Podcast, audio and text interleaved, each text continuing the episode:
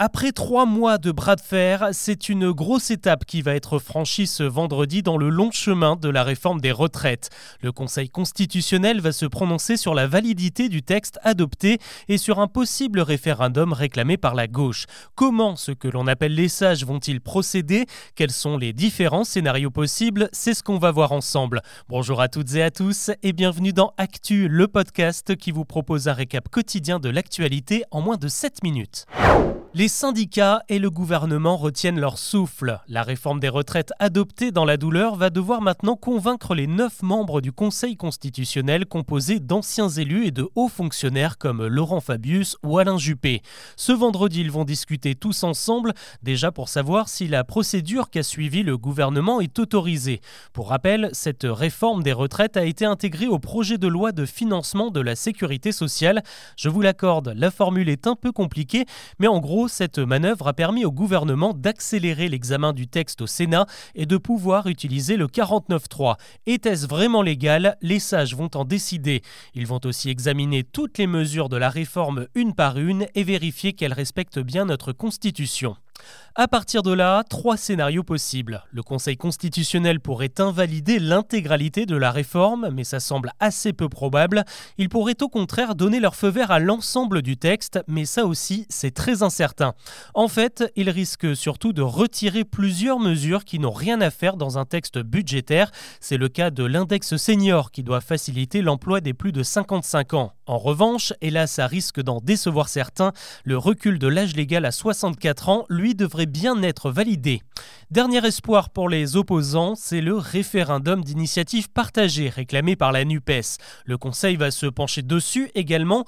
Pour le valider, il faudra vérifier que ce recours a été signé par un cinquième des membres du Parlement, des députés comme des sénateurs, et qu'il est lui aussi bien conforme à la Constitution. Si c'est OK, la NUPES aura 9 mois pour recueillir près de 5 millions de signatures de la part des Français. Ensuite seulement, on pourra envisager un vote citoyen pour faire annuler ou non la réforme des retraites.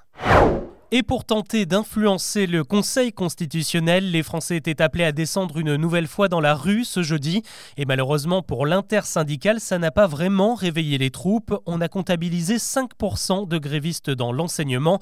Et à 15h, la police a recensé 174 000 manifestants dans les cortèges contre plus de 250 000 à la même heure la semaine dernière.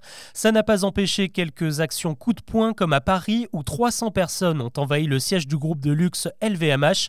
Tout cas, les syndicats assurent que la décision du Conseil constitutionnel ne changera rien à leur détermination. Emmanuel Macron, lui, a promis de recevoir les représentants si la réforme était validée ce vendredi. L'autre actu importante de cette journée, c'est l'ouverture de la plateforme des impôts. Vous pouvez euh, désormais faire votre déclaration en ligne. Vous avez entre un mois et demi et deux mois pour faire les démarches selon le département où vous habitez. Principale nouveauté cette année, le barème. Il a été revu à la hausse de 5,4%. Ça veut dire que si votre salaire n'a pas évolué, vous paierez certainement moins d'impôts cette année. Les heures supplémentaires sont également moins taxées. Et puis attention, si vous êtes propriétaire, désormais vous devez faire une déclaration d'occupation de votre logement, en particulier si vous avez une résidence secondaire. C'est obligatoire car la taxe d'habitation est toujours en vigueur sur les biens qui ne sont pas des logements principaux. Entre les impôts à payer et l'inflation, une bonne nouvelle, les Français ne sont pas moins généreux qu'avant. Selon le baromètre annuel de la Fondation Orphelin d'Auteuil, la moitié des Français a fait au moins un don à une association caritative l'an dernier. Nous avons donné en moyenne 333 euros et les jeunes et les seniors font partie de ceux qui contribuent le plus. Et malgré la baisse du pouvoir d'achat ces derniers mois, la tendance pourrait se maintenir encore en 2023. Le montant des dons devrait diminuer, mais pas le nombre de donateurs. Mieux vaut tard que jamais, comme on dit, et finalement c'est ce vendredi que la sonde spatiale JUICE va quitter la Terre pour rejoindre Jupiter. Le lancement prévu ce jeudi a été reporté à cause de mauvaises conditions météo sur le site de lancement à Kourou en Guyane.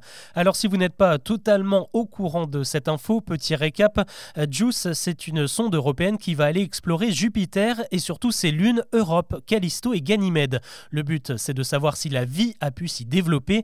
Les trois satellites sont recouverts de glace et sous la banquise se cachent d'immenses océans plus importants que ceux que l'on peut trouver sur Terre. Pour arriver là-bas, la sonde va faire un voyage de 8 ans et va se servir de l'attraction de la Lune, de Vénus et de la Terre pour se propulser jusqu'au milieu du système solaire. Allez, de Jupiter ont réatterri sur Terre à Cannes où le festival de cinéma vient de dévoiler la sélection de sa 76e édition. On y retrouve des habitués comme le cinéaste Ken Loach ou Wes Anderson. On note aussi la présence cette année de six réalisatrices, c'est une première. Au-delà de la compétition, on attend du très beau monde sur la croisette. Harrison Ford fera le déplacement pour présenter le nouveau Indiana Jones. On verra aussi passer Pedro Almodovar et Martin Scorsese. The Idol, la série du chanteur The Weeknd sera également projeté en avant-première lors de la quinzaine. Le Festival de Cannes, c'est du 16 au 27 mai. On termine avec un autre projet de série et celui-là, il va faire plaisir aux fans d'Harry Potter.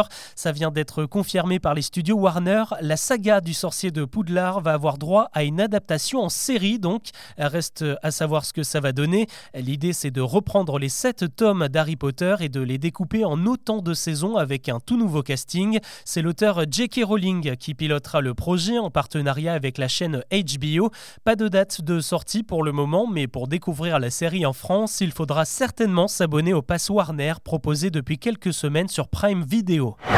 Voilà ce que l'on peut retenir de l'actu aujourd'hui. Je vous donne rendez-vous demain pour un nouveau récap.